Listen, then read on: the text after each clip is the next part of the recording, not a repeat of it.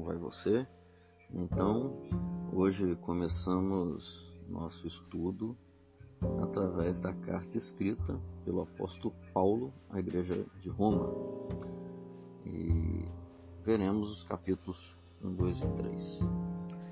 Nos versos 17 e 18 aqui do capítulo 1, é, encontramos uma síntese do assunto principal que está que será abordado em toda a epístola. Ouça, pois não me envergonho do Evangelho, porque é o poder de Deus para a salvação de todo aquele que crê, primeiro do judeu e também do grego, visto que a justiça de Deus se revela no Evangelho, de fé em fé, como está escrito o justo viverá pela fé. A frase o justo viverá pela fé foi retirada por Paulo de um livro do Antigo Testamento. Mais precisamente, ele cita a frase do profeta Abacuque 2, no verso 4. No contexto de Abacuque, a frase se referia à invasão dos caldeus que ameaçavam tirar a vida de todos os israelitas. Porém, Deus consola Abacuque garantindo que o justo estaria salvo no meio do conflito. Paulo então usa a mesma frase para o contexto espiritual. Ele garante que no grande conflito entre o bem e o mal, o justo só poderia sobreviver se aprendesse a ter fé em Deus.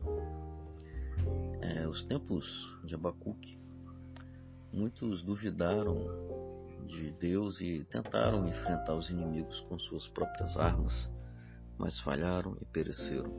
Em nossos dias, muitos acreditam que podem se tornar justos por suas próprias forças.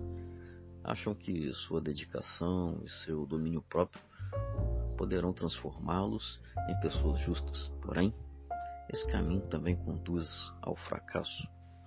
Nós, sozinhos, não conseguimos mudar nossa natureza. Podemos até aprender a disfarçar quem somos, mas por dentro a essência ainda é a mesma. A única forma de sermos salvos de nossas injustiças é aceitarmos a ajuda de Deus. É Ele quem pode fazer em nós e por nós aquilo que nós não podemos fazer. Por isso que a salvação é de graça.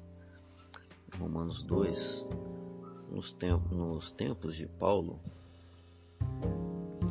é, seus compatriotas dividiram a sociedade em dois grupos, judeus e gentios. Para eles, os judeus tinham mais méritos diante de Deus porque conheciam mais a sua vontade.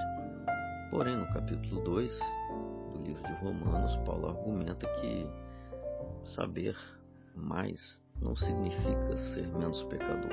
No verso 3 ele declara: Tu, ó homem, que condenas os que praticam tais coisas e fazem as mesmas? Pensas que te livrarás do juízo de Deus? Saber que uma coisa é errada não basta para se salvar. É necessário agir de acordo com a revelação recebida.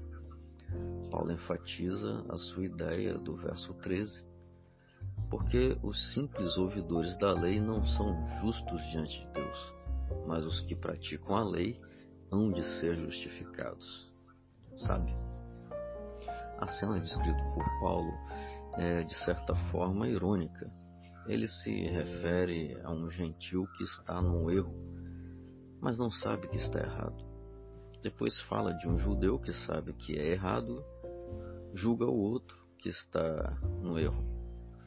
Mas ele também comete o mesmo erro. É alguém que erra conscientemente se acha melhor só porque sabe que o que é certo. É como se Paulo falasse de dois doentes, um que está doente, mas não sabe, e outro que está doente, mas sabe disso. No final, os dois estão na mesma situação, precisam de remédio para sua doença. Quando penso nesses ensinos de Paulo, percebo que todo conhecimento que recebemos não deve ser usado para julgar a vida dos outros Antes, ele deve ser um remédio capaz de curar nossa vida. Verdade que não transforma, corre o risco de ser usada apenas como um tribunal de acusação. E aqui no capítulo 3 do livro de Romanos contém muitos é, muitos ensinos preciosos quanto à salvação humana. Logo aqui no início, Paulo apresenta uma verdade fundamental. Todos somos pecadores. Nos versos 10, 12 e 23, lemos: Não há um justo sequer. Todos se extraviaram. A uma se fizeram inúteis. Não há quem faça o bem. Não há nenhum sequer. Pois todos pecaram e carecem da glória de Deus. Sim todos somos pecadores. Há uma razão para isso. E essa razão nós já nascemos pecadores. Então, o nosso problema não são nossas ações, mas a nossa natureza. Imagine o pé de laranjas. Ele é uma laranjeira não porque dá laranjas, mas dá laranjeiras porque é uma laranjeira. Se uma laranjeira não der laranjas, ele continua sendo uma laranjeira. Da mesma forma, somos nós pecadores. Nossas ações pecaminosas são apenas os frutos de nossa natureza pecaminosa. Se um pecador passar um mês sem cometer ações pecaminosas, ele continua sendo um pecador, pois o seu problema não está no que ele faz, mas no que ele é. E quando falamos de natureza, somente o nosso Criador é capaz de transformá-lo. É por isso que Paulo afirma nos versos 24 e 28, sendo justificados gratuitamente por sua graça, mediante a redenção que há em Cristo Jesus. Concluímos, pois, que o homem é justificado pela fé, independentemente das obras da lei.